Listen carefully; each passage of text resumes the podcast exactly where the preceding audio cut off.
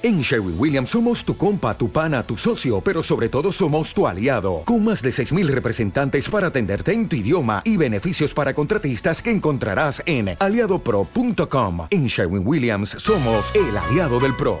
1. En la época de la instrucción básica, la quinta época de mi vida militar, había un muchacho llamado Robert, un joven desgarbado de Detroit, tan negro que parecía brulido. Una tarde fuimos al campo de tiro. Habían arrastrado hasta allí un viejo tanque blindado de la Segunda Guerra Mundial y, una vez en la línea, teníamos que preparar un cóctel molotov y lanzarlo dentro del tanque por la escotilla abierta. Mi lanzamiento, como los de la mayoría, fallaron irremisiblemente. Luego, Robert tomó posición. Se quedó allí unos segundos, calibrando la distancia y sopesando la botella. Entonces lanzó el cóctel de un boleo y lo hizo entrar limpiamente por la escotilla. Como un hombre atravesando una puerta. Su perpetua sonrisa se acentuó solo un poco. Este chisme puede ser útil cuando vuelva a casa, dijo. Lo recordé, creo que por primera vez, cuando leí lo del francotirador. Se llamaba Terence Gully y tenía 23 años. Estuvo en la marina, pero no le fue bien. Discriminación, decía a los amigos, a sus ex jefes y a sus futuros jefes, a los pasajeros del tranvía y a quien esperaba el autobús. A las 11 de la mañana de un soleado día de otoño, Gully, cargado con una Magnum del 44 y una caja llena de munición, subió por una vieja escalera de incendios hasta la azotea del King's Inn Motel, a 800 metros del ayuntamiento, se apostó en una caseta de hormigón y abrió fuego. Los turistas y los oficinistas que salían a almorzar empezaron a caer antes de que nadie supiese qué pasaba. Una pareja de recién casados de Nebraska, alojada en el motel, que volvía de desayunar. Dos empleados del motel. Un policía que oyó los primeros disparos y corrió hacia allí desde el ayuntamiento. Horas después, con el recuento de cadáveres en aumento, nos habíamos acostumbrado a la expresión recuento de cadáveres gracias a Lyndon B. Johnson y al general Westmoreland, enviaron un helicóptero Seacnic desde la base aérea de la Marina en Belchase. Mientras volaba bajo sobre la azotea, disponiéndose a disparar, el piloto y el policía oyeron que Gully gritaba. El poder para el pueblo, nunca me cogeréis, África. África. El piloto se distinguió más tarde en Vietnam y volvió a casa para ocuparse de un concesionario de la Ford en el floreciente barrio de Metaire. Allí pasaba casi todo el día, tras las mamparas de cristal de su despacho, vertiendo constantemente whisky en el café, con el corazón púrpura y la medalla de honor bien a la vista detrás de su mesa, convertido en un objeto más, mientras sus clientes, acompañados de sus hijos, merodeaban por la sala de exposición. Robert Morones, uno de los oficiales que volaban con él aquel día, siguió su carrera, fue el jefe de policía más joven en la historia de la ciudad y acabó en la metedora de la reelección perenne a la Asamblea Legislativa del Estado.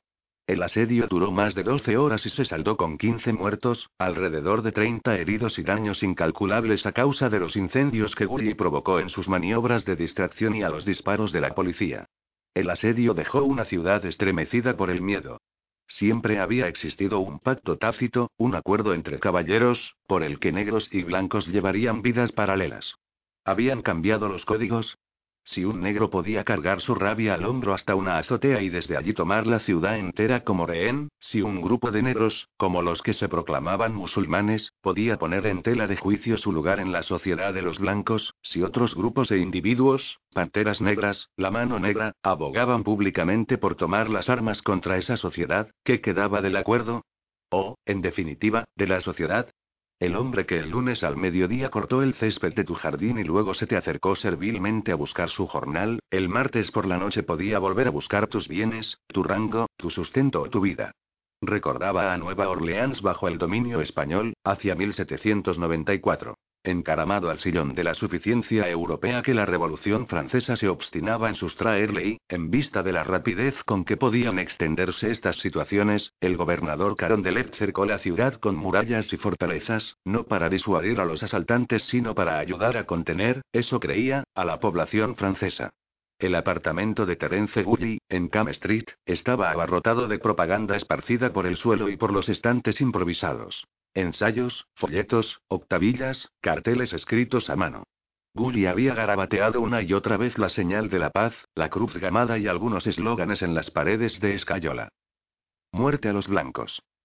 Viva la negritud. Odio a los blancos bestias de la tierra. El tiroteo de Kingston solo fue un episodio local diluido entre cien más durante aquellos años de violencia creciente. Ya habían abatido al primero de los Kennedy. Los disturbios de Bats estaban a la vuelta de la esquina. Memis esperaba a Martin Luther King. Los Ángeles, a Robert Kennedy. Un atril en el salón de baile Audubon, de Harlem, a Malcolm X. Un mes antes, 15 negros, hombres y mujeres endomingados, protagonizaron una sentada en la cafetería del sótano del ayuntamiento, donde no les servían, y fueron desalojados por la policía. Y, meses después, mataron a tres defensores de los derechos civiles en Mississippi. Si miro hacia atrás, 1968 me parece el año clave, la piedra angular. Durante las Olimpiadas de verano en Ciudad de México, expulsaron a dos atletas norteamericanos porque saludaron con el signo del poder negro. La ofensiva de Ted comenzó aquel mismo año, junto con los sangrientos disturbios raciales en los más remotos rincones de Vietnam, de los cuales la prensa jamás informó. Yo no seguía los acontecimientos del momento. Por entonces, estaba imbuido por conocer mi nueva ciudad. Cómo moverme en Nueva Orleans, cómo deslizarme por el día a día, cómo buscarme la vida, cómo salir del paso. Cuando eres joven, la historia tiene poco valor. A medida que creces, tanto si la consideras un bagaje o una carga, la historia se convierte en gran parte de lo que posees. Mucho de todo esto lo aprendí, o lo recordé, después. Por lo general, los estragos del tiempo en la memoria afectan a la especificidad de los hechos, a su secuencia precisa. Todo fluye a la vez, se convierte en una sopa aguada. Días híbridos, años derrumbados. Como un mal actor, el recuerdo siempre busca el golpe de efecto, renegando de la motivación, la coherencia y el sentido común. En aquel momento no habría sabido decir, ni con una navaja en el cuello, en el caso de que tú fueras, por ejemplo, un extravagante salteador de la historia dispuesto a aliviar a los transeúntes de la calderilla de sus vidas, en qué año empezó lo de Vietnam, cuando abatieron a los Kennedy y de qué iban los disturbios de Watts. Ahora lo sé.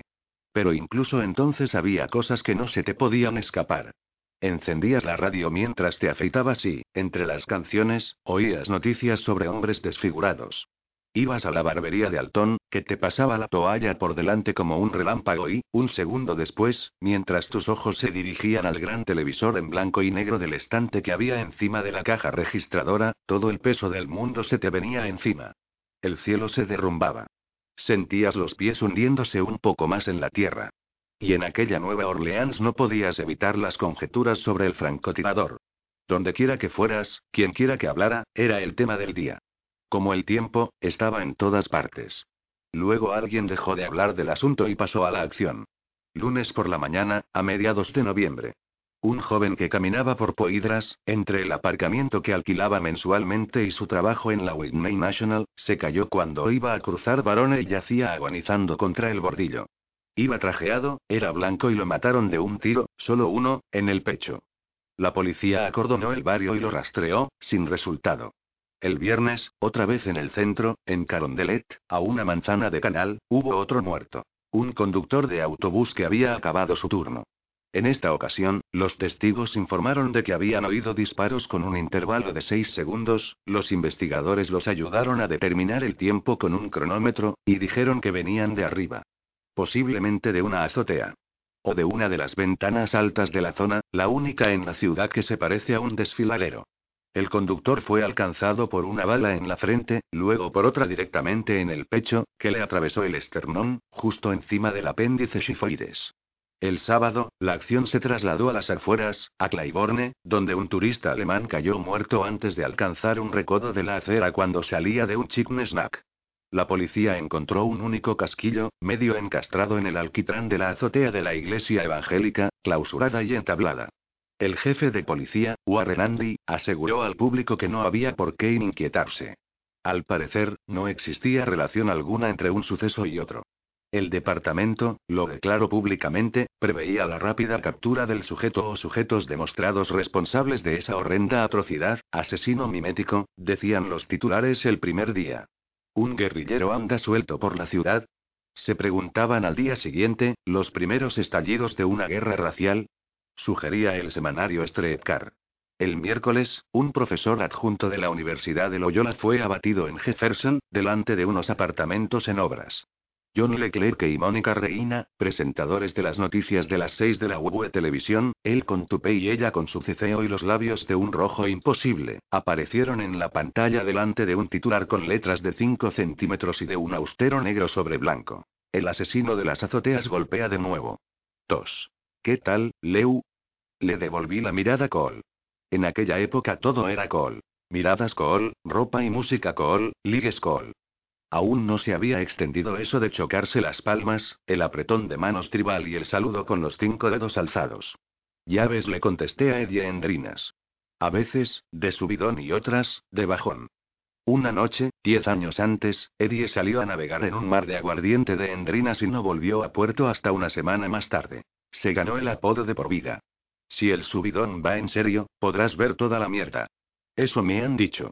Como si no viéramos bastante desde abajo. Tienes razón. ¿Vas o vienes? Me voy. Me esperan dos señoritas y una botella de cuti sin abrir. Este amigo va a quedar de esta noche, aunque no te lo creas. Entré, me senté al final de la barra y pedí una cerveza Hacks. El club, como casi todos, olía a moho, orina, cerveza y alcohol barato y corrosivo. Hacía 20 o 30 años, alguien había conseguido bastante dinero para comprar el local y, ganándose su parcela del sueño americano, por un momento hizo real el brillo de sus ojos.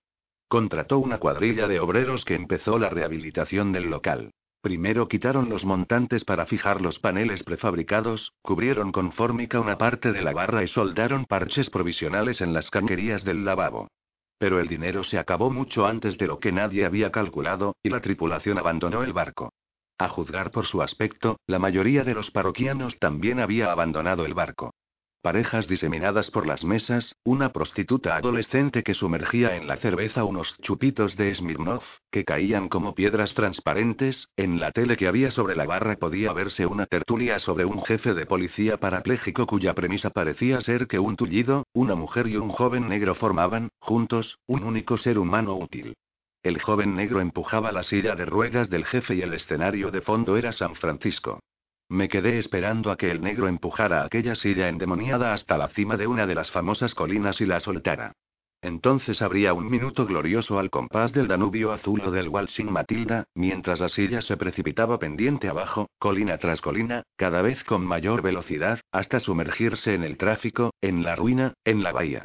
Buster, su silueta perfilada por la luz de un foco portátil en la pared del fondo, daba lo mejor de sí. Como siempre.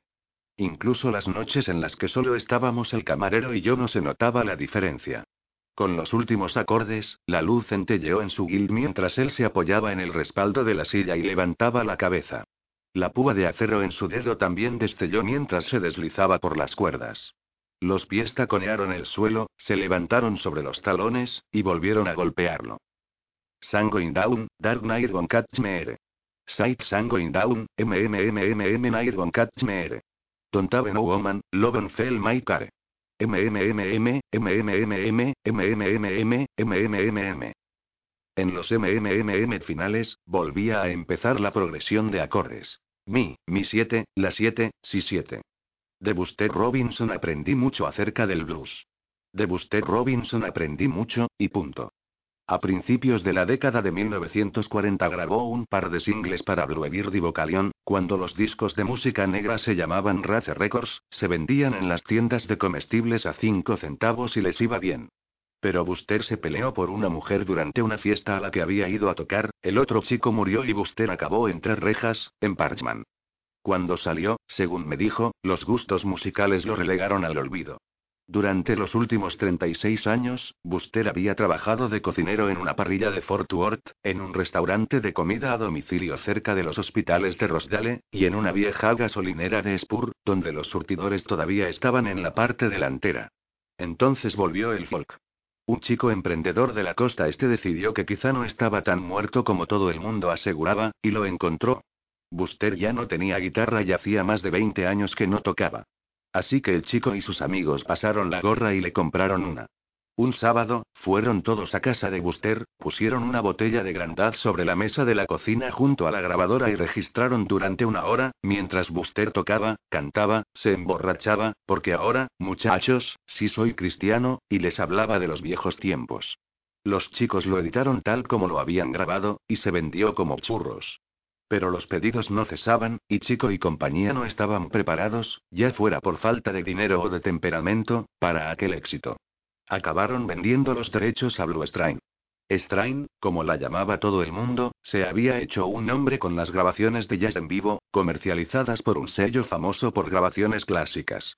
Los beatniks reformados y los licenciados en empresariales que dirigían Strain estaban convencidos de que Buster Robinson era un caballo ganador, el próximo John del Mississippi. Tardaron dos meses en llegar a la conclusión de que cualquier beneficio que se pudiera extraer de BR ya se había extraído. La nueva edición no se vendió. Todos los que lo hubieran querido, ya lo tenían.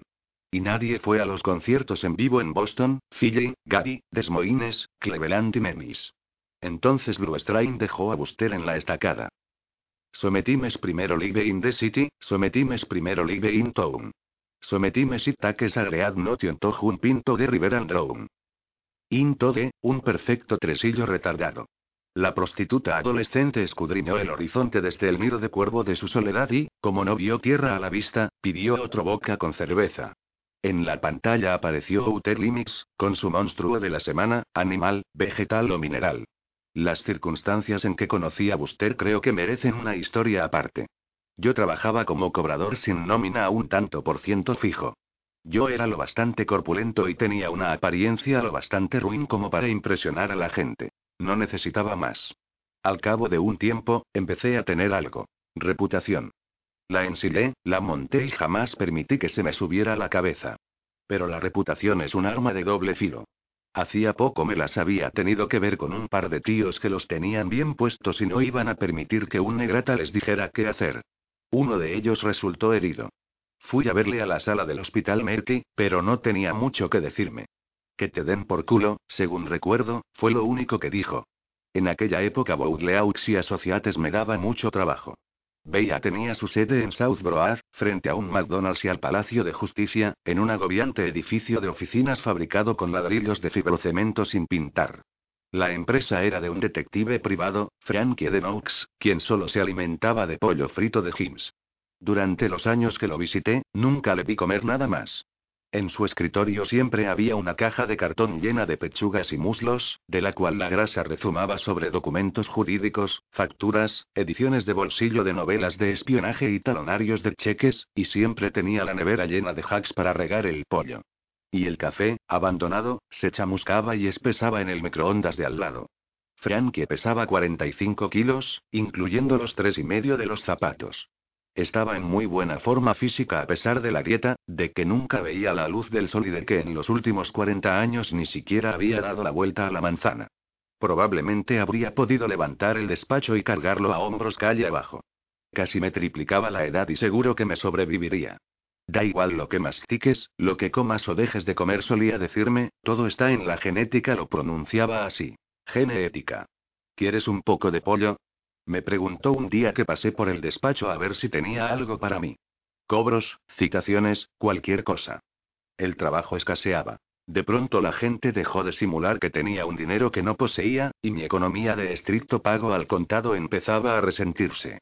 Frankie cogió la grasienta caja de cartón y me la ofreció. Negué con la cabeza. No, señor, pero gracias. Denoux volvió a dejarla en su sitio.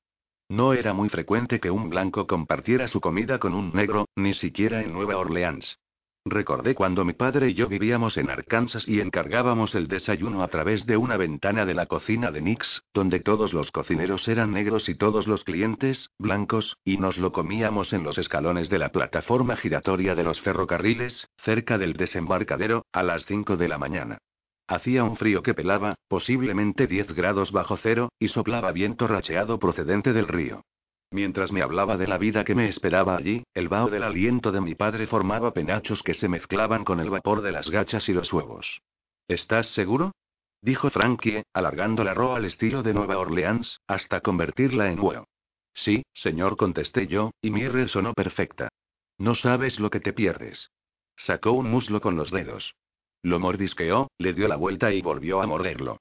Puso el hueso con su cartilaginoso y tostado remate dentro de la caja. Es lo mejor del mundo, joder. ¿Tiene algo para mí, señor Frankie? Sí, seguro. ¿Te he fallado alguna vez? ¿Y qué es?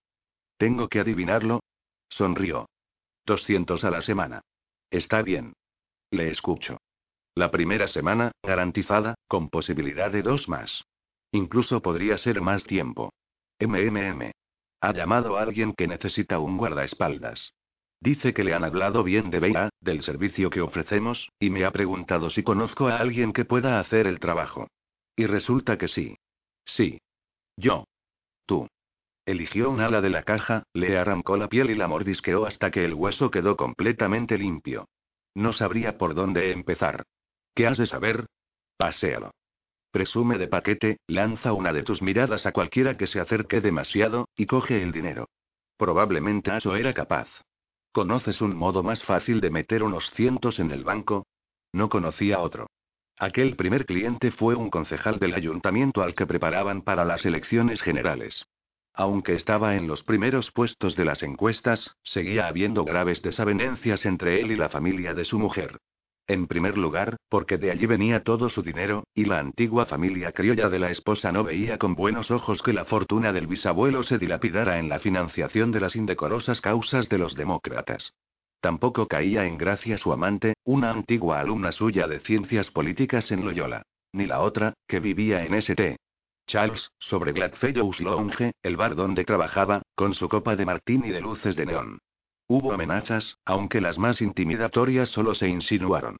Finalmente, el concejal Fontenot hizo gala de una de esas elecciones contundentes, a las que siempre aludía en sus discursos de campaña, y tomó la autopista de Hollywood.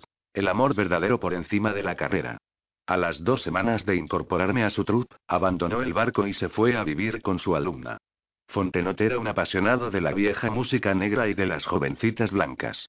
Dos o tres noches por semana, yo a remolque, esforzándome por parecer peligroso, recorría los clubes negros de Gría de Luisiana. Sobre todo, le gustaba escuchar a Buster. A mí también me gustaba y, después de que el concejal se ocultara en las bragas de su alumna, seguía apareciendo donde quiera que tocara Buster.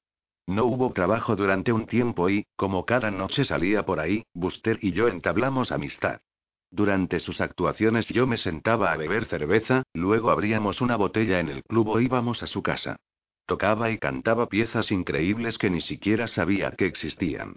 Robert Johnson, Charlie Patton, William Tellison y Boy Williamson. Finalmente, no tuve más remedio que volver a trabajar. De vez en cuando me dejaba caer en los clubes donde tocaba Buster, como aquella noche de otoño, pero jamás volvió a ser como entonces. ¿Cuándo vuelve a ser igual algo que has dejado atrás? La noche que le dije a Buster que no volvería, nos emborrachamos tanto que de madrugada se cayó de la silla y aplastó la gran Gibson de 12 cuerdas que acababa de comprar. Me desperté horas después en el muelle, con las piernas en el agua. Recuerdo que levanté la cabeza y las vi mecerse allá abajo, en la estela que dejaban los transbordadores y los remolcadores, junto a los envoltorios de caramelos, los vasos de papel y otros restos que se habían concentrado alrededor. 3. Lewis, ¿cuánto tiempo? Me saludó con una inclinación de cabeza, mientras, con un paño de cocina, se enjugaba el cuello y la cabeza. Un gesto rápido que podías pasar por alto si no estabas acostumbrado a verlo. Mucho tiempo. El barman le puso delante un vaso de vino con tres cúbitos de hielo. Buster le dedicó el mismo saludo escueto. Que salgas a estas horas de la noche, significa que estoy en peligro. Todos podemos estarlo. No, a menos que te hayas vuelto blanco, Lewis. Te confieso que siempre pensé que tenías un punto, dijo riendo. Ya, ya. Ahora es difícil ser negro en esta ciudad, BR, y por lo que sé, pronto podría ponerse peor. Me miró un momento. Ya veo por dónde vas. Un chalado siempre da lugar a más de lo mismo. Se pasó el trapo por el hombro. Joder, me alegro de volver a verte, muchacho. Lo mismo digo. Y tienes buen aspecto. ¿La chaqueta es de seda? Por lo que me costó, espero que lo sea. Estarás trabajando, imagino. Me llega para el alquiler. Casi siempre, quiero decir. ¿Y la señorita Laverne? Estupenda. Sin duda. Una verdad como un templo. Bebió un trago de vino. Puaj. Este año debe de haberse meado una moceta en el barril. Vamos a buscar sitio. Lo seguí hasta uno de los reservados del fondo. Quizá la mitad del tapizado y del relleno todavía estuvieran en su sitio. Para que la ventana pareciera una vidriera, habían puesto una especie de película de plástico en cada paño. Dorado, verde botella y púrpura. La película se había endurecido y empezaba a despegarse por los bordes. ¿Quién crees que es? Ha de ser un hermano. Me encogí de hombros. No es asunto mío. En todo caso, todavía no. Como dices tú, echó otro trago de vino y apretó los labios. Un hombre más o menos de mi edad, con una gorra de béisbol, vaqueros y City, entró de la calle y se quedó junto a la puerta escudriñando el interior. Instantes después estaba a nuestro lado. Robinson. De nuevo, el rápido y somero movimiento de cabeza. Ella no vendrá esta noche, como probablemente le haya dicho. El caso es que jamás volverá a verla. Buster bebió un poco más de vino. Devolvió el vaso a la mesa, sobre el mismo cerco que había dejado. Sonrió. Una mujer hace lo que tiene que hacer, muchacho. Y ni tú ni nadie puede impedírselo. El joven mostró un cuchillo. Se veía que había sido un cuchillo de carnicero. Habían reemplazado el mango con cinta adhesiva y lo habían convertido en un arma de doble filo. Su aspecto era frío, oscuro, mortífero. Entonces, tal vez tenga que arreglarlo para que usted pierda el interés. Le voy a arreglar sus partes.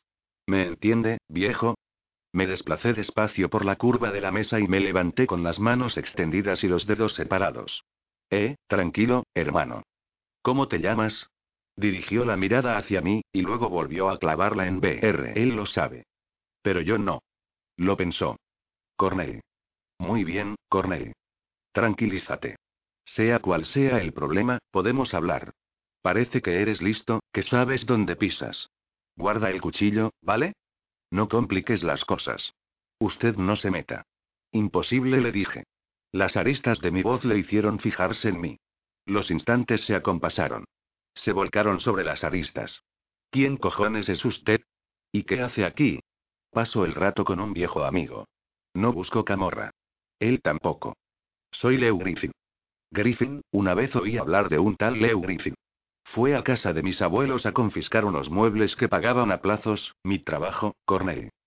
Y acabó dándoles el dinero para dos meses. No será ese Leo Griffin, ¿verdad? Parecían buena gente, lo cierto es que no los recordaba. Ya.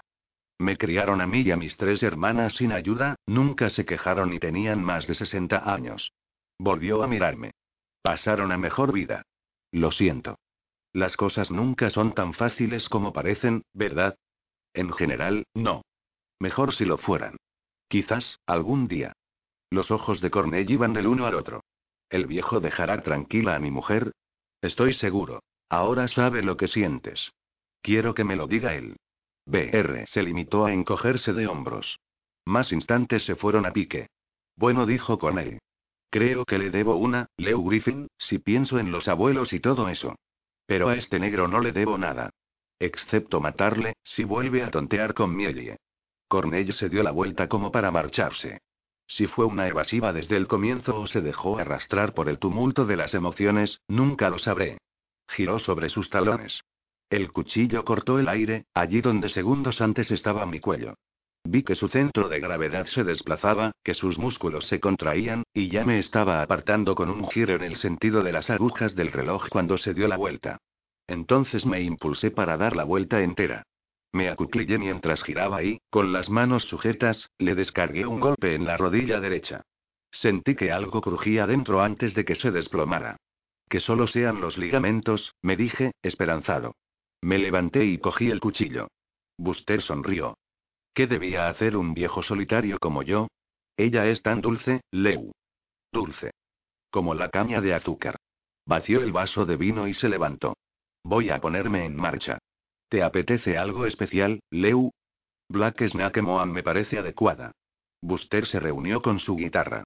Sin ella, no parecía entero, echabas de menos partes del cuerpo amortiguando la vibración de la cuerda con el canto de la mano, mientras la pulsaba con el pulgar, empezó una improvisación en la parte superior, toda ella con ligaduras y flexiones.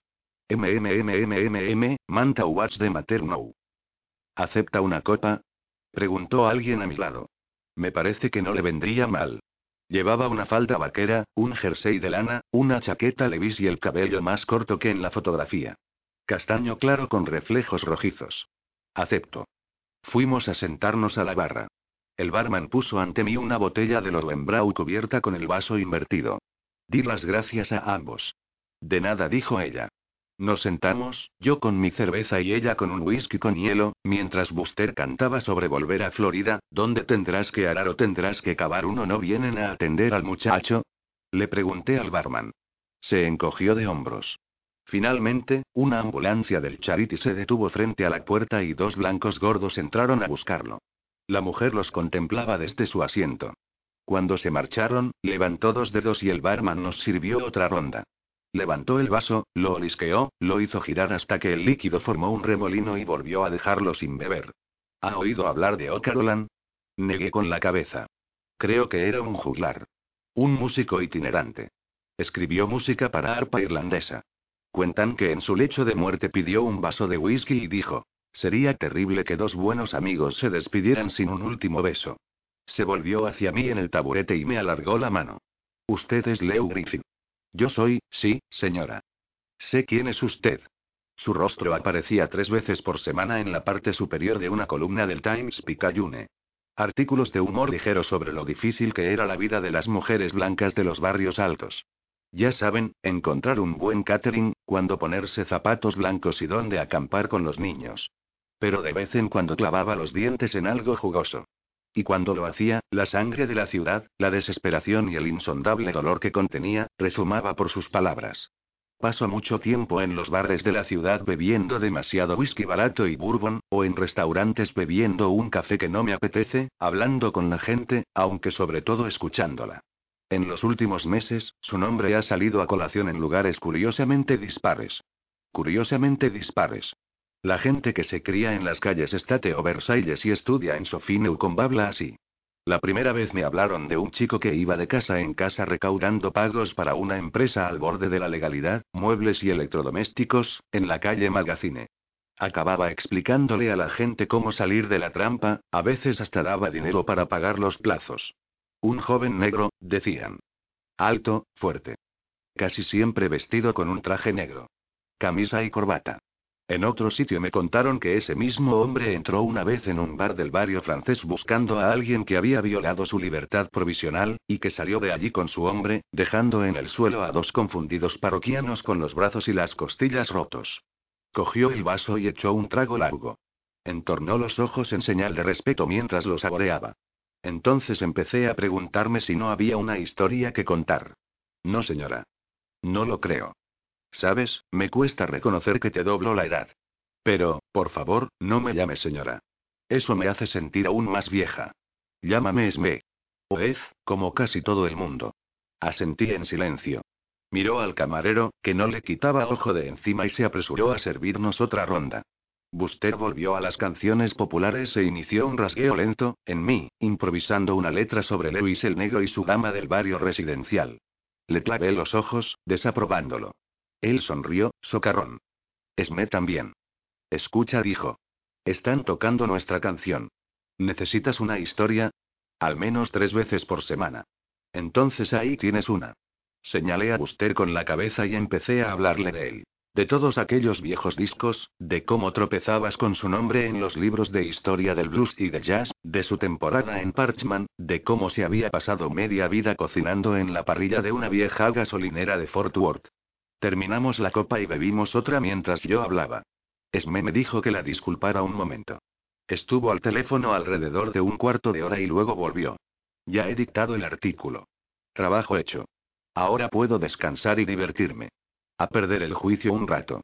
La mañana siguiente, de camino a casa desde la comisaría, aturdido por el cansancio, sacudido por la adrenalina que todavía me crepitaba en las venas, leí su artículo sobre Buster, que había titulado Una vida. Y en los días siguientes lo leí una y otra vez, buscando en vano alguna clave, un mensaje, una explicación personal, un motivo que no contenía. ¿Y en qué consistiría la diversión? Pregunté. Bueno, estoy abierta a cualquier sugerencia. Otra copa y luego una cena con un hombre joven y guapo es una opción estupenda. ¿Puedo reemplazado? Claro, sospecho que lo harás muy bien, Lewis. Una copa más se convirtió en varias, el club se fue llenando de cuerpos, y Buster viajaba alocadamente del country de la Carter Family al folk de Botchadmon y a los blues de Chicago. Finalmente salimos a una noche cálida y brillante. Al otro lado de la calle, la brisa mecía lentamente los penachos de los bananos que proyectaban sombras enormes en los muros y la acera. Detrás de nosotros, Buster lamentaba que su mujer hubiera esperado a que hiciera 22 grados bajo cero para dejarle por otro dos. ¿A dónde vamos? Depende. ¿Qué te apetece? ¿Criolla? ¿Francesa? ¿Animal, vegetal o mineral? Mexicana. Griega. Pollo de cartón frito. Eso suena muy bien. Estoy muerta de hambre. Yo también. Comida. Por el amor de Dios, Montresor. Tendió la mano hacia adelante. Los dedos dieron un zarpazo débil para evitar el resbalón. Se le revolvieron los ojos. Extendí mi mano para coger la suya. Creo que nuestros dedos apenas se rozaron cuando cayó. Bajé la vista y vi el agujero en su frente, justo bajo el nacimiento del cabello, y el cerco de sangre espesa. Recordé entonces que había oído el sonido y, aunque sabía que no había nada que ver, miré hacia arriba. Por un momento creí ver algo que se movía en una de las azoteas, una sombra que cruzaba la luna. Aunque, desde luego, no era posible. 4. Conté doce coches de policía que frenaban en desorden en la calle, antes de que me metieran en uno de ellos, la ligera presión de una mano en la cabeza me empujó al asiento trasero, y me llevarán al centro. La mayoría destellaba las luces de emergencia. Parecía una de esas ferias que, desplegadas por dos camiones, terminan ocupando el aparcamiento entero. En la comisaría me quitaron las esposas, me dieron café y, durante horas, cambiando de jinete de vez en cuando, aunque siempre montando la misma jaca vieja y cansada, jugamos a cuál es la naturaleza exacta de su relación con la difunta. El juego consistía en apartes y mucho alboroto. Sabían que no estaba implicado en los disparos. Sin embargo, un hombre negro con una mujer blanca era una receta indigesta. Que dispararan a las personas en las calles como si fueran dianas de papel no era nada comparado con este peligro. Eterna vigilancia. Vamos, Griffin. Confiésalo. Erais amantes. No hay otra. Lo sabemos. Encendió un cigarrillo y empujó el paquete unos centímetros hacia mi lado de la mesa. Lo averiguaremos y quizá resulte que ella corría con los gastos del alquiler, te vestía, te pagaba las borracheras. os un poco de tiempo, muchacho. ¿Qué pasó? ¿Empezó a pedirte algo a cambio? Un poco de responsabilidad, quizás. Esto me lo preguntó un flaco nervudo que estaba apoyado contra la pared, detrás del fumador. Tenemos diez, doce periodistas haciendo cola, esperando a hablar con alguien, muchacho. Harán lo posible por sacarte una foto, cualquier foto que puedan utilizar para sus artículos. La familia del alcalde y la de la señora Dupuy se conocen de toda la vida. El alcalde ha llamado al jefe, y el jefe me ha llamado a mí. Está esperando mis noticias. Tenemos que cargarle el muerto a alguien, rápido, y déjame decirte que no nos importa demasiado a quién. Aquí hay tanta mierda que vas a necesitar un barco muy grande para salir a flote, se mire como se mire. El flaco se apartó de la pared. Calzaba el 48, por lo menos. En él, parecían zapatos de payaso. Dicen que te obligaba a aullar como un mono al final del asunto, si no, no se corría. ¿Tengo razón? Silencio mortal. El humo rodaba por la habitación, denso como la niebla. ¿Quieres esperar fuera, Solly? Yo, ¿quieres? Ahora. Esperó hasta que el otro salió. Lewis, intentamos hacerte un favor. Dinos la verdad. Probablemente te esperan de 10 a 20 años, incluso con buena conducta. ¿Eres capaz de mantener una buena conducta? Le dije que lo dudaba. Sí, yo también. No tenía antecedentes, eso vino después. Pero como dije, mi nombre ya andaba de boca en boca. Traté de no apartarme de lo que esperaban. No los miré a los ojos, repetí sí señor hasta la afonía y mantuve la cabeza gacha. Hacia el amanecer me dije que ya estaba bien, ya habían hecho bastante leña del árbol caído. Señor dije. ¿No cree que tengo derecho a un abogado? Me imaginé que me pegarían un tiro o me aporrearían la cabeza y me tirarían con el resto de la basura. En aquel momento, cualquier posibilidad parecía mejor que seguir aguantando aquello. Por supuesto. Creo que vosotros, los negros, con una adecuada educación, sois tan buenos como cualquiera. Pero el caso es que puedo retenerte cuanto necesite y nadie abrirá la boca. ¿Qué se me imputa? Lewis, Lewis meneó la cabeza. ¿De qué árbol te has caído, muchacho? No necesito imputarte nada. Quizás esto cambie. Quizás. Pero todavía no. Mientras, no eres más que un negrata. Frecuentabas a una blanca que mataron anoche. No tienes trabajo estable, tienes un historial de violencia, te cesaron en la mili después de romper algunas cabezas. Serías afortunado si llegaras vivo a una celda. Sacó un Winston del paquete con gran alarde, lo golpeó varias veces contra un pesado cipo que llevaba cierto emblema militar. Se lo puso en la boca y, tras girar la rueda del encendedor con el pulgar, lo sostuvo delante del cigarrillo. ¿Llegáis empalmados de dónde? ¿De Arkansas? ¿De Mississippi? Pero la ciudad os transfiere. Os buscáis malas compañías. Y cada día os hundís más y más en las heces que cubren esta ciudad. Acercó el mechero al cigarrillo, una pequeña ceremonia. Llamaron a la puerta, el flaco asomó la cabeza. Sargento, un segundo. Salió y se quedaron hablando un rato.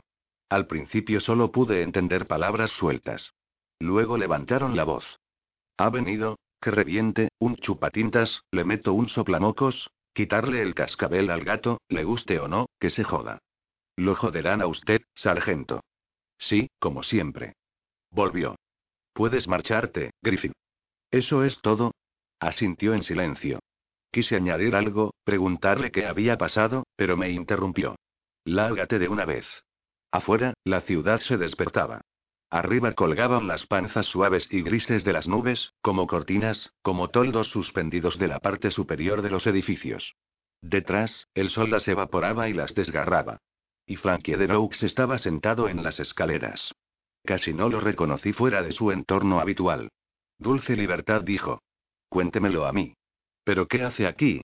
¿Bougleaux lo ha echado? Quien quiera que sea Bougleaux.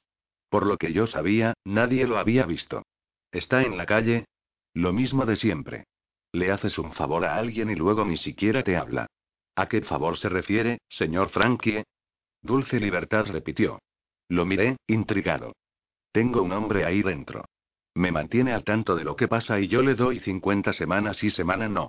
Ayer noche me llama para decirme que han matado a tiros a una mujer y que la policía ha cogido a alguien que hace curros para mí.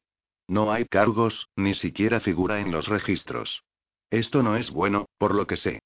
En las comisarías le pasan cosas terribles a la gente que no está allí. Lo sé porque he trabajado con el AMPA y con la policía durante más de 40 años.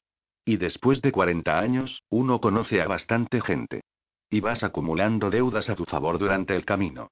Cerró la mano y estiró el pulgar y el medique. El teléfono del cómico. Hice algunas llamadas. Hizo algunas llamadas. Bueno, en realidad solo hice una. El que se puso al teléfono no quiso hablar conmigo. Pero, hizo un amplio gesto de bienvenida. Aquí está el mundo libre. No sabía que tuviera amigos, señor Frankie. Y mucho menos amigos en las altas esferas. En las altas, en las bajas, y otros en medio. Muchos de ellos tampoco quieren hablar conmigo. Joder. Todo es información, Lewis. Si tienes información, consigues cosas. Y si tienes cosas, consigues información. Hasta aquí, estaba de acuerdo con él. Sin embargo, había un punto que no me quedaba claro. ¿Por qué? Porque tengo un encargo para ti, ¿no? ¿Y cómo podrás hacerlo si estás encerrado? O con la boca partida, tú dirás. Ahora que lo pienso, parece obvio. No lo dudes. Le debo una, señor Frankie. No me debes una mierda, Lewis. Y no me llames señor Frankie. Lo que ha pasado allí dentro no ha sido nada. Pura rutina. Pero si tienes ganas de agradecérmelo, hay un Jims a la vuelta de la esquina. Podrías venir a comer un poco de pollo y sentarte conmigo. Hace 40 años que como solo. Le dije que con mucho gusto, y seguimos caminando. Es posible que alguien pase a verte un día de estos. Si lo hace, habla con él de mi parte. Sí, señor. Tampoco me llame señor. Abrí la puerta y le cedí el paso. Había dos personas delante de nosotros. Un conductor de autobús y un blanco de ojos turbios con vaqueros de pata de elefante, un jersey mugriento y gorra de peón. ¿Conoces la historia del muñeco de Brea? preguntó Frankie. Asentí. Pues mi madre era casi tan negra como él, Lewis. Negra como la Brea. No he sido blanco ni un día de mi vida, pero todo el mundo cree que lo soy. ¿No es curioso? Nos acercamos al mostrador. ¿Pechuga o muslo? Me preguntó riendo. 5. En aquellos días vivía en un barracón de esclavos, en la esquina entre Barone y Washington, detrás de una casa que había conocido tiempos mejores, pero que ahora parecía la idea de Roger Corman para una escenografía de Tennessee Williams. El hierro forjado de la verja y los balcones hacía mucho que se había oxidado. Las plantas, los suelos, las habitaciones, las puertas y las ventanas se inclinaban cada una a su aire. La vegetación crecía entre las grietas de las paredes y en la argamasa podrida que unía los ladrillos. Algunas tablas del porche estaban intactas, aunque la mayoría habían desaparecido. Se había abierto una enorme columna angular y en su interior serpenteaban los zarcillos de las plantas de cebolla. Sin embargo, los barracones de esclavos estaban en buen estado. En las últimas décadas de su esplendor, había ocupado la casa el hijo menor de una antigua familia de Nueva Orleans, un alcohólico con inclinaciones literarias. Día tras día se sentaba a beber whisky de Malta mientras golpeaba con el dedo índice la Smith Corona de su padre, al tiempo que la casa se desmoronaba afuera y su hígado se disolvía adentro. Finalmente, su madre se trasladó a los barracones de esclavos como si cambiara de país, y siguió con su vida. Yo tenía dos habitaciones, una encima de la otra. En la planta baja había una pequeña entrada con una alcoba donde había un par de sillas a la izquierda, un cuarto de baño del tamaño de un armario a la derecha, la cocina y la escalera de madera que conducía a la planta que hacía las veces de sala, dormitorio y comedor. Cuando me trasladé allí había un jardín, pero las ratas se lo comieron todo hasta que solo quedaron rastrojos y recuerdos. El sitio era barato porque nadie quería vivir allí, ni en el barrio ni en los barracones. La mayoría de los que se instalaron no llegaron a pagar el segundo mes de alquiler. Pero a mí me gustaba. Nadie me encontraría. Era como vivir en una fortaleza secreta o en una isla, separada de tierra firme por la casa y por el alto muro de piedra. Y era tranquila, o lo fue hasta que el porche de la casa se derrumbó y la media docena larga de inquilinos empezó a ir y venir por la puerta trasera, a menos de dos metros de mi única puerta, que por eso era la principal. Cuando volví de mi noche pasada a expensas del alcalde, atravesé una brecha en el muro y anduve por lo que quedaba de un sendero de cemento que alguna vez discurrió por toda la propiedad. Alguien estaba llamando a la puerta del barracón de esclavos. Como ya dije, nadie podía encontrarme allí. Se suponía que nadie me encontraría. Entonces, ¿qué queríais nadie? Me encogí instintivamente para no revelar mi corpulencia, y me acerqué hablando y arrastrando los pies. Al parecer, no soy el único que busca al señor Levis. No contesta, ¿eh? Nunca está en casa. Es la tercera vez que vengo a ver si está. ¿A usted también le debe dinero? El hombre apartó el puño de la puerta y lo metió en el bolsillo del blazer. Desde luego, no era la primera vez que lo hacía. La tela estaba muy deformada y le hacía una bolsa por ese lado. Los pantalones color canela, la camisa arrugada de algodón blanco y la corbata marrón de punto con el nudo flojo parecían un uniforme, como si lo llevara todos los días. ¿No sabe dónde puede estar? Necesito hacerle un par de preguntas. Ni siquiera sé cómo es, ¿sabe? El jefe dice. Se han quejado de fulano de tal, ve a verle. Y yo voy. Bueno, casi siempre. Quizá pueda ayudarle, porque tengo una descripción bastante buena. Es un hombre corpulento, alto, por lo general va con un traje de gabardina negra y lleva corbata. Por supuesto, podría ser cualquiera. Sonrió socarronamente. Usted, por ejemplo. Bien. Usted, tan negro, seguro que no lo es. Sacó la mano del bolsillo y la alargó. Usted ha de ser Griffin. Se la estreché. Así es. Por mucho que a veces me resista a serlo. Apuesto a que de vez en cuando se sale con la suya. Casi. Como todos, hermano. Y seguimos intentándolo, dijo. Cuando nos soltamos las manos, la suya volvió al bolsillo. Creo que ni se daba cuenta. Soy Arthur Strauter, pero todos me llaman Osie. ¿Tiene un momento? Me encogí de hombros y luego asentí en silencio. Quiero hablar con usted de un asunto. Pero aquí no. Bebe a estas horas de la mañana. A veces, sí. Sobre todo cuando todavía no me he ido a la cama. Pero primero dígame qué le ha traído hasta aquí. Tiene razón. La señorita Dupuy, Esme y yo, desvió la mirada hacia la pared. No había nada escrito allí. Su rostro también era ilegible. Era muy importante para mí, Griffin. Llevábamos juntos casi seis años. No podría empezar a contarle lo que siento. Ni yo mismo lo sé. Pero usted estuvo con ella en el último momento, fue la última persona que la vio con vida. He pensado que quizá podíamos hablar de ello, de lo que hizo Ed, de lo que dijo. No sé por qué, pero creo que me ayudaría. Es posible. ¿Qué me queda? Las últimas palabras dije. Eso. Como más luz. De Goethe, o Alces. Indios. De Torreau. O el gramático. Me aprestó, o estoy a punto de, morir. Ambas formas son correctas. Una vez escribí un artículo sobre las últimas palabras. Ahora que ha sucedido lo más importante de mi vida, sé que no volveré a tocar el tema.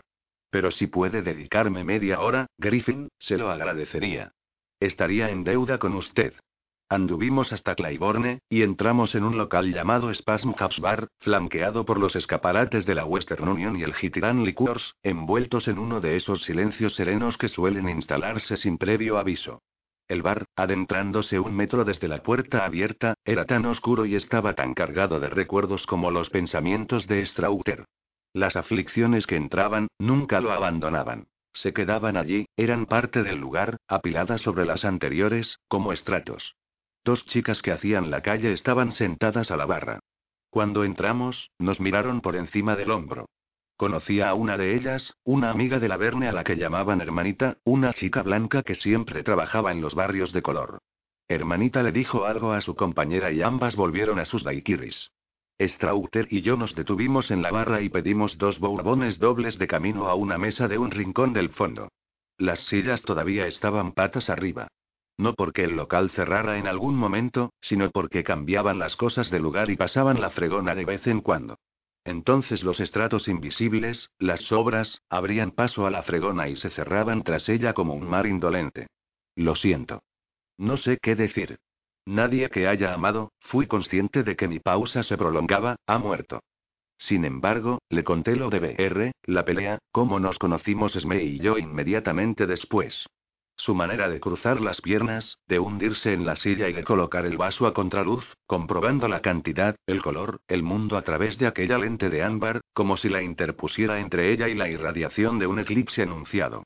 Le dije que él debía de saber todo aquello. Decidimos ir a comer algo. A Dunbars quizás. O a Henry's Soul Kitchen.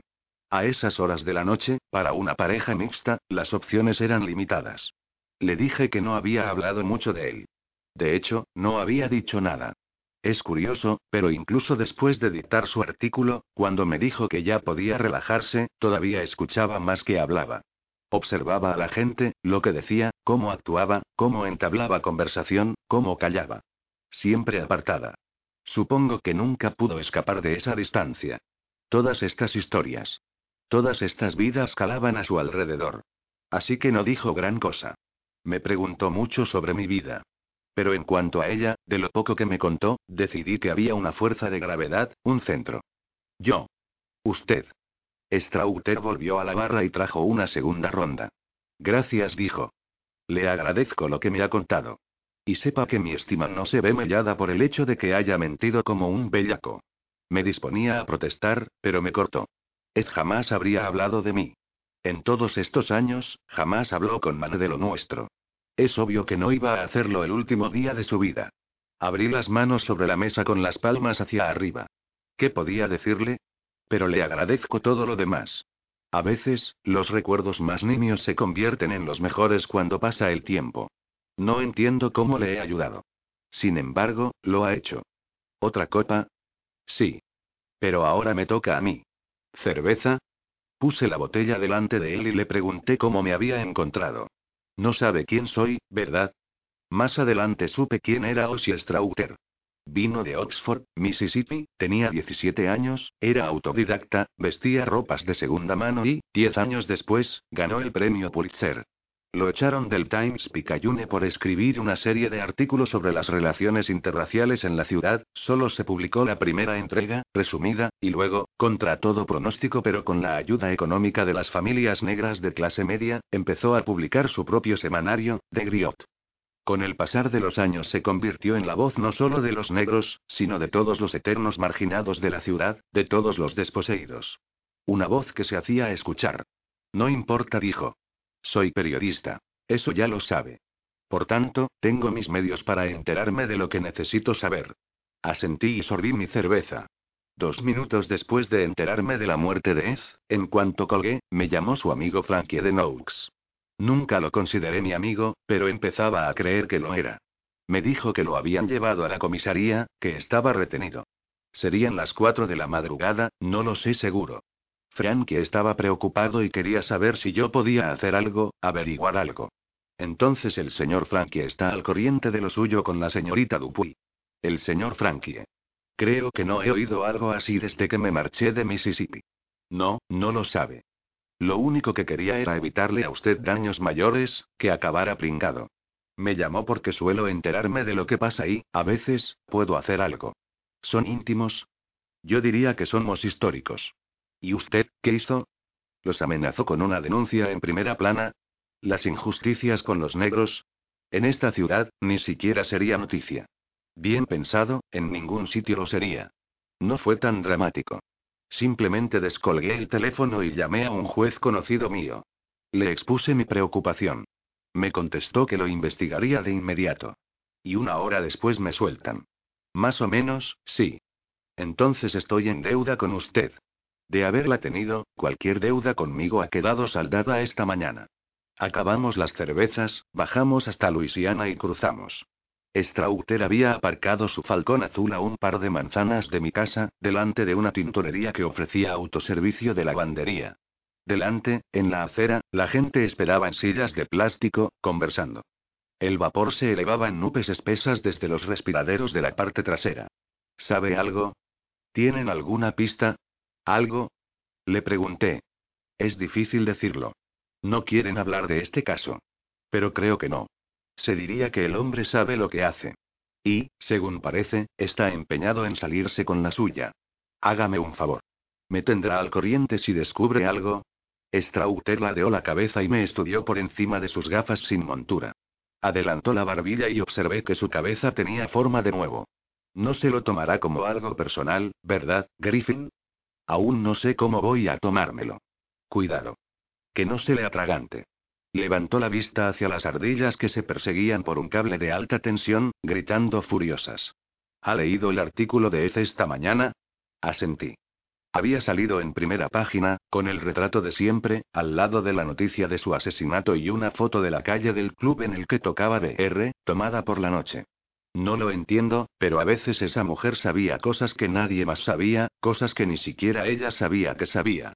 Se sentaba a la máquina de escribir, describía a alguien, planteaba una escena, y todo surgía como de la nada. Era una chica de la zona alta.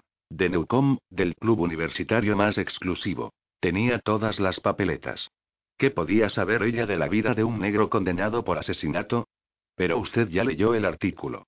Creo que al principio el alcohol la ayudaba a establecer las conexiones, independientemente de las que fueran. Al final, lo que le gustaba era el alcohol en sí. Se la echará de menos. Ya lo creo. La ciudad no será la misma. Alargó la mano. Mentira. Seguirá siendo la misma. La ciudad nunca ha dejado de ser la misma. Por mucho que nos esforcemos.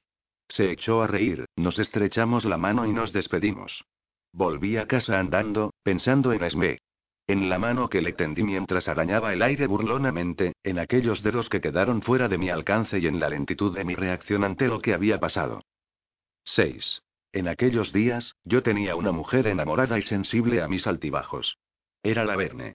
Aunque normalmente evitaba llamarla al trabajo, a veces hacía una excepción. Conocía sus horarios, y la encontré en el tercer lugar al que llamé. El barman dijo espere un momento y dejó el auricular. Oí a lo lejos lo que sonaba como el ruido de tres fiestas diferentes. Lewis. ¿Dónde estás? ¿Estás bien? Estupendamente. Ya sé lo que pasó anoche. Alguien me ha dicho que creían que seguías retenido. ¿Estás bien? ¿Seguro? Sí. Me soltaron hace unas horas, gracias a un amigo. Un amigo. Te lo contaré cuando te vea. Ahora estoy agotado, no puedo más. ¿Estás en casa? En casa, de camino a los brazos de Morfeo. ¿Cómo va el trabajo? Flojo. Pues no lo parece. Bueno, sobre todo bebedores. Ya sabes. Se animará después de comer. ¿Podrás venir cuando acabes? Si voy, cariño, será muy tarde. No me moveré de aquí. No me esperes despierto. No me hagas reír, Laverne.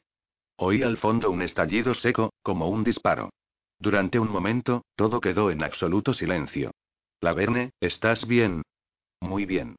Sal acaba de romper el bate de béisbol en la cabeza de un tipo que se salía de madre. Sabía dónde estaba y me pregunté qué significaría salirse de madre en aquel lugar. En el mejor de los casos, la raya a cruzar debía de ser muy fina. Volvió el alboroto, más estrepitoso que antes. ¿Estarás bien ahí? No lo sé. A ver, espera un momento. Se alejó, dijo algo y volvió. Tenemos suerte, Leu. Sal dice que no pinta mal, que tiene otro bate. Nos echamos a reír, nos despedimos y colgamos. En un tarro de mermelada vacío, me serví bourbon caibe hasta la mitad. Arrastré una silla hacia la ventana, me senté y puse los pies en el alféizar. El gigantesco roble del jardín estaba en el mismo sitio desde hacía por lo menos cien años. Había visto aparecer y desaparecer varios enteros, grandes edificios y la ciudad gobernada por tres naciones diferentes. Ahora se moría. Los pájaros lo evitaban. Si lo tocabas, se desprendían trozos de troncos secos, frágiles, que olían a tierra y se desmenuzaban en la mano. Un huracán, un vendaval o quizás una brisa de nada lo haría caer dentro de poco. Por aquel entonces devoraba ciencia ficción. Pasaba por el kiosco, cogía media docena de libros y los leía en un par de días. Mientras la mañana remataba la tarde, me quedé al lado de la ventana, sorbiendo el bourbon y mirando el viejo roble condenado. Los trabajadores que volvían corriendo a comer y los estudiantes, que iban y venían de sus clases, hacían chirriar la puerta trasera de la casa grande. Pensé en un libro que había leído hacía poco. Avispa, de Eric Flan Roussel. Un hombre solitario se infiltra en la sociedad corrupta de un mundo lejano, se abre camino por los estratos más bajos. Gracias a distintas estratagemas, asomando de vez en cuando aquí y allá, un irritador, un catalizador, una avispa, siembra la discordia entre los gobernados y los conduce a la revolución desde la invisibilidad. Al parecer, era un tema recurrente en la ciencia ficción que yo leía. Un hombre sabía lo que estaba bien y, enfrentado a una dificultad, prisión, exilio, amenazas de muerte, desprogramación, podía cambiar el mundo. Nadie parecía darse cuenta de que, cada vez que cambiaba uno de estos mundos lejanos, este se convertía en el mundo en que vivimos. Los mismos valores, los mismos tabúes, las mismas estratificaciones. Alguna vez los americanos creyeron que un solo hombre podía cambiar el mundo. Nuestros mitos de frontera, las historias de groseros individualistas, nuestros indómitos héroes, los vaqueros, los detectives privados, abundaban. América creía que podía cambiar el mundo. Creía que era su destino. Ahora estábamos hasta el cuello en una guerra que nadie podía ganar y, tras 20 años de esperar a que los rojos nos engulleran en cualquier momento, empezamos a destruirnos a nosotros mismos. Ya nadie creía que un solo hombre pudiera cambiar las cosas. Quizás y apenas, entre todos. Los manifestantes por los derechos civiles. NAP, SNCC, SDS3 los Panteras Negras, los musulmanes, la mano negra. No. Me equivocaba. Al menos un americano aún creía que un solo hombre podía cambiar el mundo. Ayer había acechado en la oscuridad de la noche en un tejado, ¿cuánto tiempo? Y cuando Smelupuy y yo salimos a la calle, manifestó esa creencia, convirtiéndola en una súbita acción. 7. Dormí diez horas ininterrumpidas y me desperté en la oscuridad, desorientado, con vértigo. El rostro de Smedupuy se alejaba de mí, como llevado por la corriente, poco a poco, en un silencio absoluto mientras, como el agua, la negrura se cerraba sobre él. Yo me abría paso a través de un paisaje borroso y vago. Los matorrales, los árboles, los desniveles del terreno, los pedruscos, un estanque, tenían forma cuando me acercaba. Estaba seguro de que había alguien detrás de mí, siguiéndome los pasos, volviéndose cuando yo me volvía, usando mis ojos y mi conciencia como quien utiliza una cámara. Me quedé allí echado, atento al tráfico que circulaba por Washington, incapaz de sacudirme la sensación de duplicidad, incluso después de que los restos del sueño se desenmarañaran y desaparecieran en un torbellino.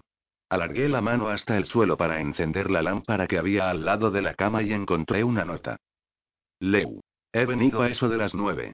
Estabas tan dormido que no me he atrevido a despertarte. He hecho café y me he tomado una taza. El resto es para ti. Piensa en mí cuando lo bebas, hablaremos mañana por la mañana. V. Hice ambas cosas. Pensé en ella y me tomé el café, sin leche, porque la que quedaba en la nevera estaba a punto de convertirse en requesón. Pensé en la primera vez que la vi, a las cuatro de la madrugada en un chiringuito. Me acababan de echar del trabajo, una vez más, y me había despertado con los nervios alterados y una resaca latente, tras un día entero de borrachera. Entró en el local. Llevaba un vestido ajustado de color azul y tacones, se sentó a mi lado y me dijo que le gustaba mi traje. Después de aquel encuentro no falté ni una noche. Al cabo de un par de semanas la invité a cenar. ¿Una invitación de verdad? Me preguntó. Acabé el café y decidí ir a tomar una copa de Vinx. En la tele del bar pasaban una película de los 40, todo negro y plata deslustrada. Las dos mesas de billar ardían de actividad. Papa, sentado donde siempre, en el centro de la barra. Me saludó con la cabeza cuando me senté a su lado. Lewis. He oído por ahí que has tenido una baja. Al ver mi mirada, siguió. La señorita Dupuy. Cuando matan a alguien que va a tu lado, no se olvida. Da igual si es en Francia o en tu patio trasero, si es un soldado o un civil. Asentí. Binks me trajo un bourbon y, cuando señalé el vaso de papa, le rellenó la copa. No era la clase de sitio donde se molestaran en cambiarte el vaso.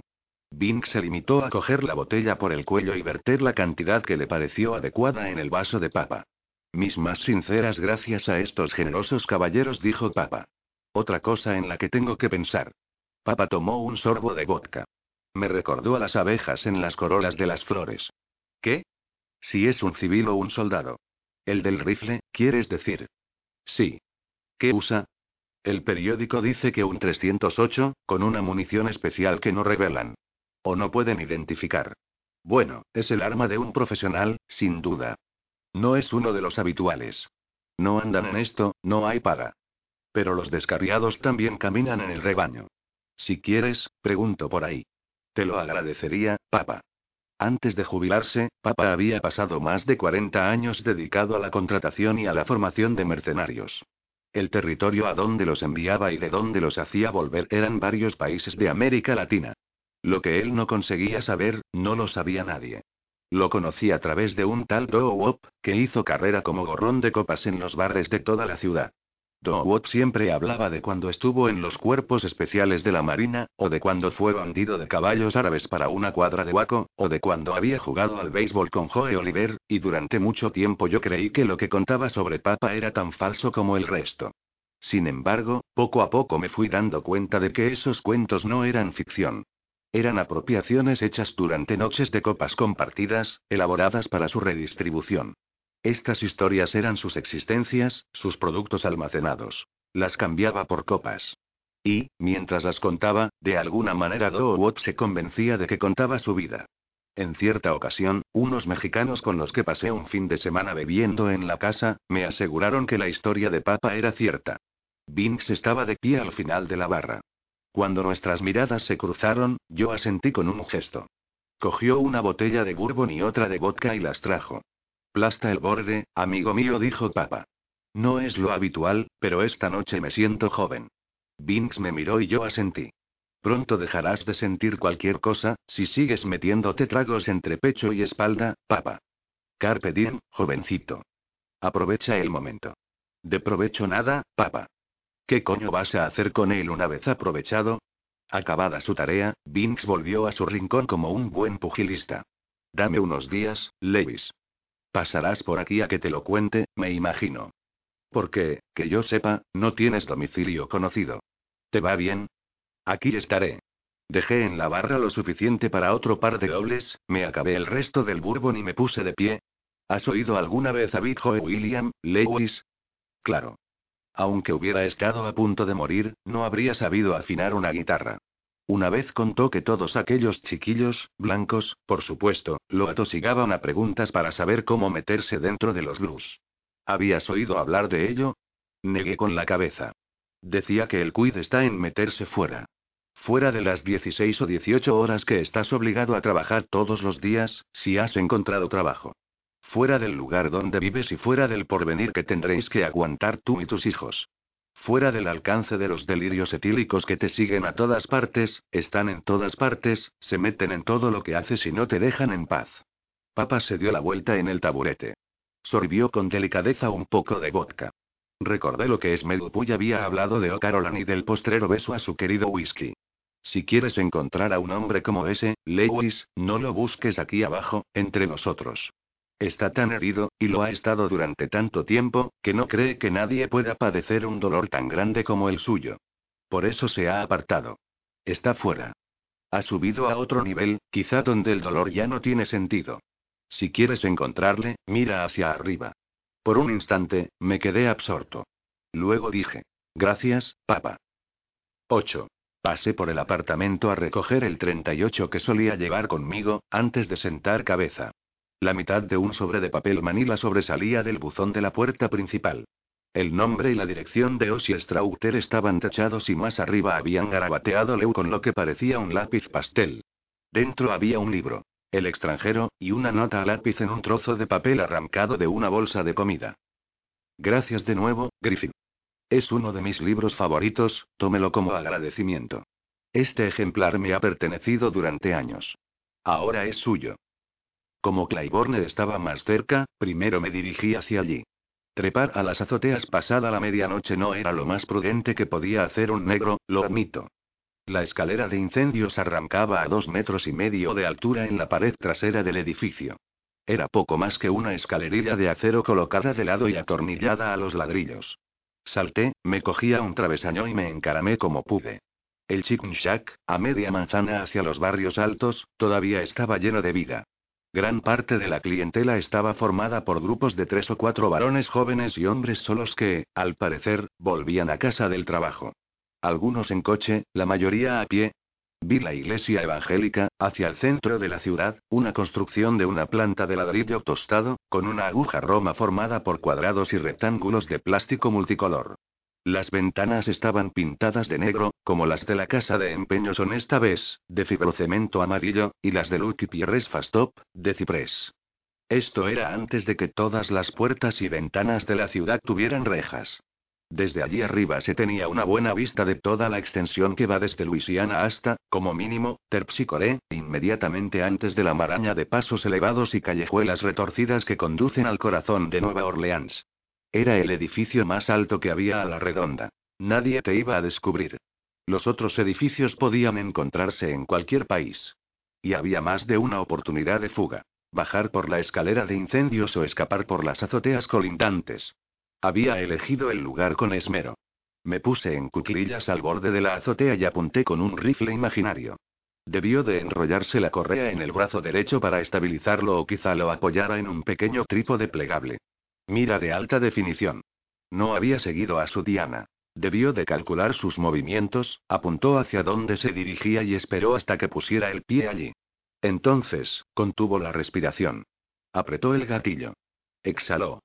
Apenas me di cuenta de lo que había pasado. Fue una de esas conexiones fugaces, más emocionales que intelectuales, que enseguida se desvaneció. Y allí terminó la intuición cegadora, la súbita epifanía capaz de cambiarte la vida. Cuando bajaba por la escalera de incendios, oí unas voces. Junto a mi coche, uno de esos Galaxy con los alerones en forma de ala de murciélago, había dos hombres más o menos de mi edad. El más alto sujetaba una ganzúa con un garfío en el extremo. El otro llevaba un ladrillo en la mano. Estaban deliberando. Caballeros, ¿pueden resolverlo solos o necesitan ayuda? Sigue tu camino, tío, dijo el más alto. No te metas. Hice un gesto de compasión. La señal inequívoca del aficionado. Nunca está dispuesto a aprovechar los recursos a su disposición. Siempre haciéndolo todo por sus fuerzas. Te voy a hacer tragar el aficionado, tío. Anda ya, qué cojones. Dejó de hablar, ya que me acerqué, le hundí el puño en el plexo solar y ya no tuvo ganas de seguir. Cayó al suelo. Cogí la ganzúa al vuelo y con ella vapuleé al otro en la cabeza. Sonaba como una canción. El ladrillo del bajito fue a parar a la calzada, donde un taxi de la WITF le dio un tumbo al pisarlo con la rueda. Algo crujió, posiblemente un codo, cuando el chico cayó. Hice una transferencia de fondos, unos 200 dólares, de sus bolsillos a mi cartera, abrí la puerta del Ford, entré y me dirigí hacia Jefferson Avenue. La mitad del complejo de viviendas databa de principios de los 50. Estucos, ventanales y medallones por todas partes. El resto estaba formado por un edificio de apartamentos intercomunicados más bajo, parecidos a bungalows, que se habían añadido más tarde. Una especie de sidecar caprichoso. Todo esto, según el Times Picayune, se había clausurado hacía casi un año. Los fondos se acabaron en mitad de la rehabilitación. Balcones y portales fuera de escuadra por la ausencia de cuidados, los marcos desnudos expuestos en las cavidades de las fachadas, abiertas a martillazos, pilas de tablas viejas, material de pavimento y paneles de escayola se enmohecían en el patio y en el aparcamiento. A la derecha, un solar vacío se extendía hasta la esquina de la calle. El otro lado daba a una hilera de estrechas y largas casas, que en Nueva Orleans solemos llamar shogun. Atravesando la calle, un pequeño parque con columpios y mesas de picnic colindaba con una valla de madera y una hilera de casas adosadas, todas idénticas, pero cada una pintada de un color pastel diferente. Esta vez el acceso no era fácil. Trepé a un olmo joven y me dejé caer en una azotea cubierta de tela asfáltica e inundada de desechos. Envases de cerveza, fragmentos de material de techado, restos de cajas de embalaje y de comida a domicilio, plantas apartadas, ropa, cartones, fragmentos de vidas desperdiciadas. En la parte de atrás, en cambio, en una especie de corredor formado por una chimenea en desuso y un respiradero de calefacción, todo estaba en orden. En el ángulo donde se unían la chimenea y el respiradero, alguien había apuntalado una vieja puerta maciza. Encima, una chapa de conglomerado servía de tejado. Dentro, una silla sin patas, velas consumidas en latas de café, ollas quemadas, sábanas en desorden y delgadas cortinas hechas jirones. Dos hileras apiladas de ladrillos formaban un cuadrado, en cuyo interior había cenizas y trozos de madera quemada reducida a un montón blanco e ingrávido. Nada que permitiera relacionarlo con el francotirador, desde luego.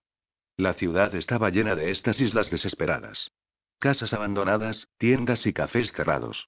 Las alcantarillas de los cauces abiertos. Obviamente, la policía no creía en la existencia de una relación directa. De ser así, habría presentado todo aquello como prueba. Sea como fuere, alguien había estado viviendo allí. Y aunque no dejaba de repetirme que podía ser cualquiera, tampoco acababa de creérmelo. Bajé por el tubo de desagüe de la esquina del edificio que daba a la calle y luego me senté en el coche a darle vueltas a lo que había descubierto. La razón por la que tardé tanto era que no había descubierto nada, así que seguí dándole vueltas y más vueltas. Cuando estás atascado, no importa cuánto fuerces el motor ni cuánto giren las ruedas. Has de encontrar algo consistente. Una tabla, una rama. La introduces como una cuña, vuelves a acelerar y te pones en marcha. Quizá tuviera esa tabla, pero estaba fuera de mi vista. No podía más que esperar a que saliera y, si era así, daba igual que me ocupara de otros asuntos. Como por el momento me sentía muy poco inclinado a volver a Driades, bajé por la salle hasta Loyola y me dirigí al centro de Nueva Orleans. Aparqué en Poidras, frente a la oficina de teléfonos, y fui andando hasta Barone. No había mucho tráfico, a excepción de los taxis. Y mientras el barrio francés estaría en plena ebullición, a este lado de Canal las calles estaban desiertas. Las pocas personas con las que me crucé caminaban con paso decidido, cerca del borrillo, en guardia. Miré hacia arriba. Se veían las azoteas de un edificio de oficinas de imitación gótica, el estanope, con su puerta giratoria, sus acabados de latón y el vestíbulo embaldosado y brillante de la planta baja. Luego, me fijé en el remate de un hotel Art Deco, convertido en una especie de copistería, estudio de danza, estudio de fotografía comercial, cooperativa de crédito y taller de sastre, a juzgar por los carteles de las ventanas. Tenía que ser uno de esos dos edificios. Sin embargo, tras media hora de intentos fallidos, no encontré manera de subir a ninguno. En cambio, vi un callejón estrecho, cuya existencia ignoraba, que discurría entre los edificios como una hendidura en la roca y desembocaba en Carondelet, el lugar del segundo asesinato. Estaba a mitad de camino cuando, delante de mí, oí un disparo. Por el sonido, debía de ser una pistola de poco calibre. Avancé hacia la penumbra y me quedé allí conteniendo la respiración. La sangre me martilleaba los oídos. Voces. No. Una sola voz. Demasiado tenue, demasiado lejana para que entendiese lo que decía. En otro callejón. Luego algo se movió, una sombra que se fundió en la oscuridad, atravesando Carondelet, en una rendija entre los edificios. Cuando miré, no había nada. Lo había visto de verdad. De ahí había llegado el disparo. Escondido en la oscuridad, me asomé a la calle. Un taxi dobló por Carondelet, a una manzana de distancia, los faros como dos lanzadas, un rayo de muerte. Me quedé paralizado. Los conejos y los ciervos lo viven así. Pero el taxi volvió a girar casi de inmediato. Conseguí cruzar sin ser visto y, con la espalda pegada a los ladrillos de aquel callejón sin salida, pude oír lo que decían. Un hombre ya no puede ser fiel a sí mismo, no lo dejan en paz. Me sigues los pasos desde hace tiempo. Y no porque tengas convicciones. No tengo nada contra las convicciones. Pero lo haces porque, como soy un cordón de zapato, piensas que puedes usarme para escalar. Mira por dónde. Me has encontrado. Puro Borges. El cazador cazado. Qué indigencia, la del gran cazador blanco. Con las palmas pegadas a la pared, me incliné hacia la derecha y me asomé cautelosamente por la esquina. Me acordé del periscopio, un tubo de cartón amarillo con dos espejos baratos que compré en Cres por 99 centavos cuando tenía 12 años.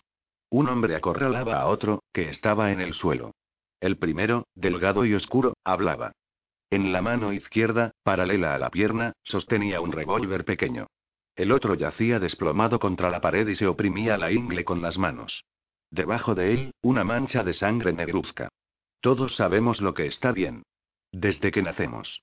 Si el cuerpo se revela, lo único que consigue es empezar a destruirse. El que estaba contra la pared dijo algo que no oí. Ya lo sé, dijo el otro levantando el arma. Lo siento, nunca he sido muy bueno con estos cacharros. No quería que sufrieras. Se suponía que debía de ser rápido. Me asomé a la boca del callejón sin salida sujetando el 38 con ambas manos. No dispare. En ese instante, alguien detrás de mí decía, ¿qué carajo? Me di la vuelta instintivamente. En la calle había un hombre de mediana edad con un bate de béisbol. No creo que hayan sido ustedes los que llamaron un taxi, ¿verdad? Giré en redondo a tiempo de ver que el agresor trepaba a gatas por un contenedor y entraba por una puerta de servicio que había detrás. Pegué dos tiros antes de darme cuenta de que era yo quien disparaba. Una bala rebotó contra el acero del contenedor. La otra dio contra la puerta en el momento que se cerraba. Entonces todo se volvió negro. Alguien me miraba desde lo alto. Algo me golpeó la espalda, se me hundió en el riñón, rebotó en el codo. Alguien dijo, negros de mierda, antes era otra cosa, a este le voy a dar una lección. Sabía lo que estaba pasando, pero no notaba los golpes. Me había ido. Flotaba por encima de todo aquello y miraba hacia abajo. Me llegaban algunos fragmentos, a la deriva. Eso. En el suelo. Ahora. No puedo. Un blanco. Hay que. No sea. Profundo. Basta. Una cara tosca apareció sobre la mía. Pelo rizado rubio oscuro. La piel brillante de sudor. Estaba casi seguro de que era la misma persona caída junto a la pared. Olía a ajo. Aguante, dijo. No tiene nada grave. Ya viene la ambulancia. ¿Usted es el de la paliza? Pregunté. No.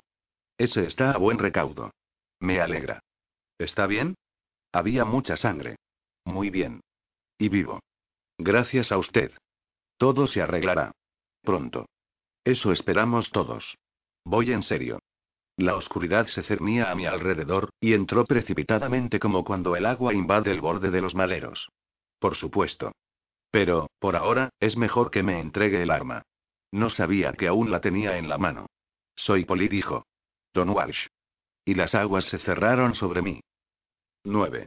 En mayo de 1967, en uno de esos días secos y agostados de Sacramento, los miembros del Partido de los Panteras Negras de la zona de la Bahía de San Francisco se juntaron ante el Poder Legislativo del Estado de California abrazando rifles M1, escopetas del 12 y pistolas del 45, con cartucheras a la cintura. La prensa y los programas de radio y televisión de todo el país destacaron la invasión armada de Sacramento.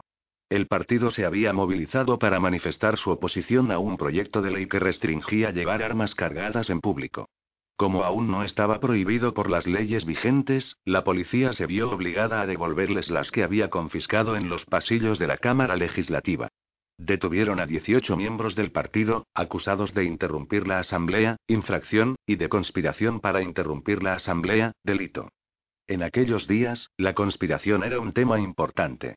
En realidad, a los Panteras Negras no les interesaba demasiado si aprobaban o no el proyecto de ley.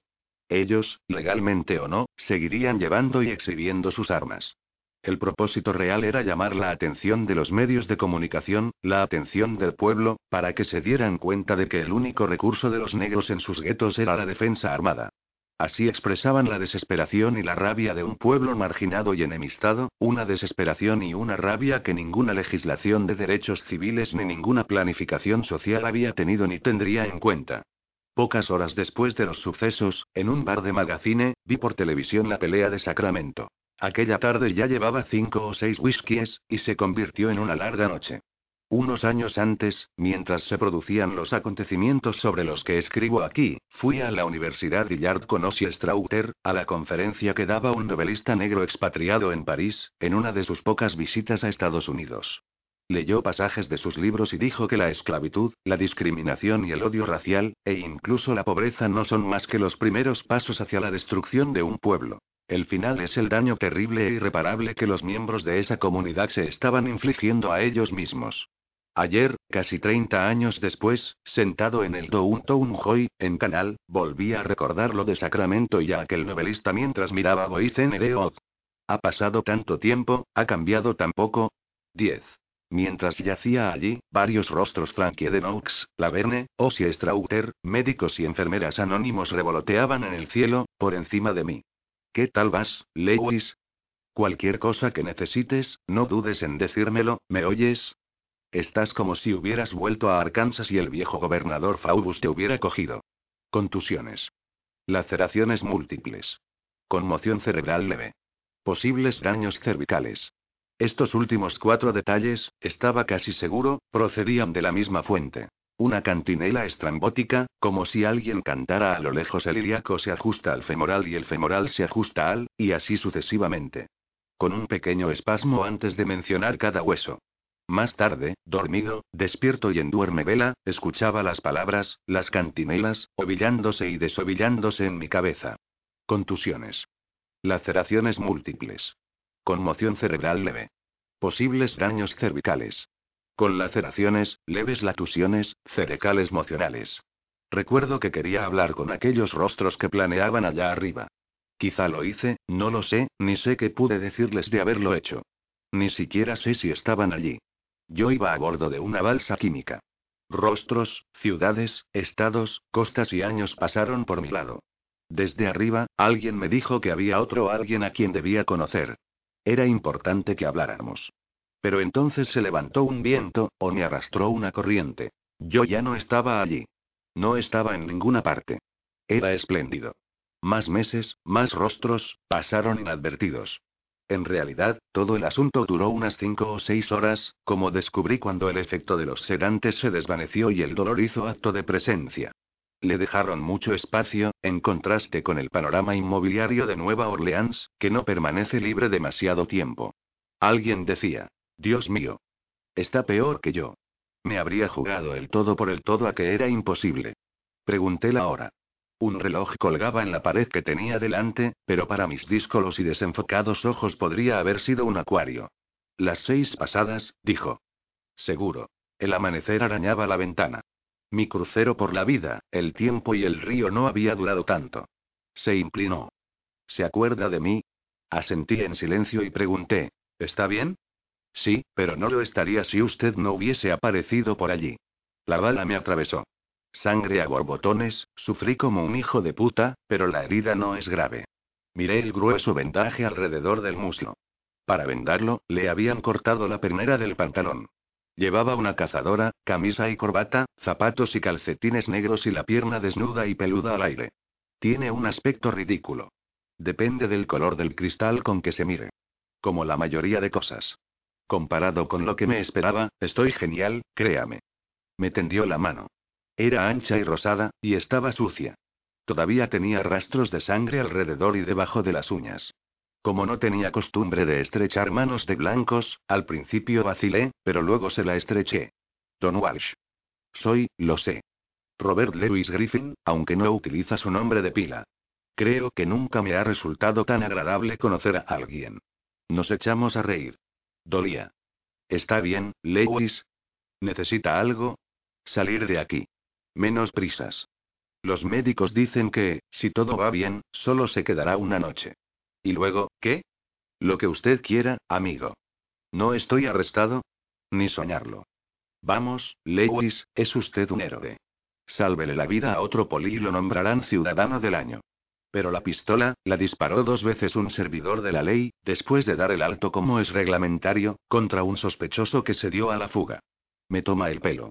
Como todo el mundo sabe, lo que todo el mundo va a saber, la pistola era mía. Usted solo acudió a ayudar a un policía herido. No dije nada. ¿Qué? preguntó. Pienso. Si un rumor así corre por las calles, estoy acabado. Estudió atentamente mi rostro durante un instante. Ojos jaspeados, de un verde claro mezclado con dorado. Es otro mundo, ¿no? El mundo donde usted vive. Asentí. Ya. Se levantó, se acercó cojeando a la ventana y se quedó mirando a través de ella. Ahora la luz llenaba los cristales. A veces cuesta recordarlo, es difícil comprenderlo. Lo juraría. Se volvió. Mire. Todavía no se ha filtrado nada a la prensa. Si es lo que quiere, nada de esto saldrá del departamento de policía. ¿Puede hacerlo? Puedo intentarlo. Se acercó a la cama y volvió a tenderme la mano. Gracias, Lewis. Sinceramente. Tuve suerte de que apareciera por allí. No aparecí por casualidad. Se me quedó mirando fijamente. Era el francotirador, ¿verdad? Asintió en silencio. Lo estaba buscando. Ya dijo poco después. Ya, me lo figuré. Pero nadie más ha de saberlo, nadie. Entró una enfermera para comprobar mis constantes y ver si necesitaba algo. Era pelirroja, de tez muy clara. Le di las gracias mientras salía de la habitación. Cuando le den el alta, dijo Walsh, lo invito a cenar el mejor bistec que ha comido en su vida. Si lo hace, ya verá cómo se queda sin posibles restaurantes. Es un inconveniente. Sonrió. Pero podría llevarlo esposado y decirles que está bajo custodia. Es un temerario. Cuídese, Lewis. Se dispuso a salir. No me ha dicho qué hacía usted allí, dije. Se volvió. Lo mismo que usted. ¿Recuerda el conductor de autobús al que asesinaron en Carondelet? Asentí. Era mi hermano.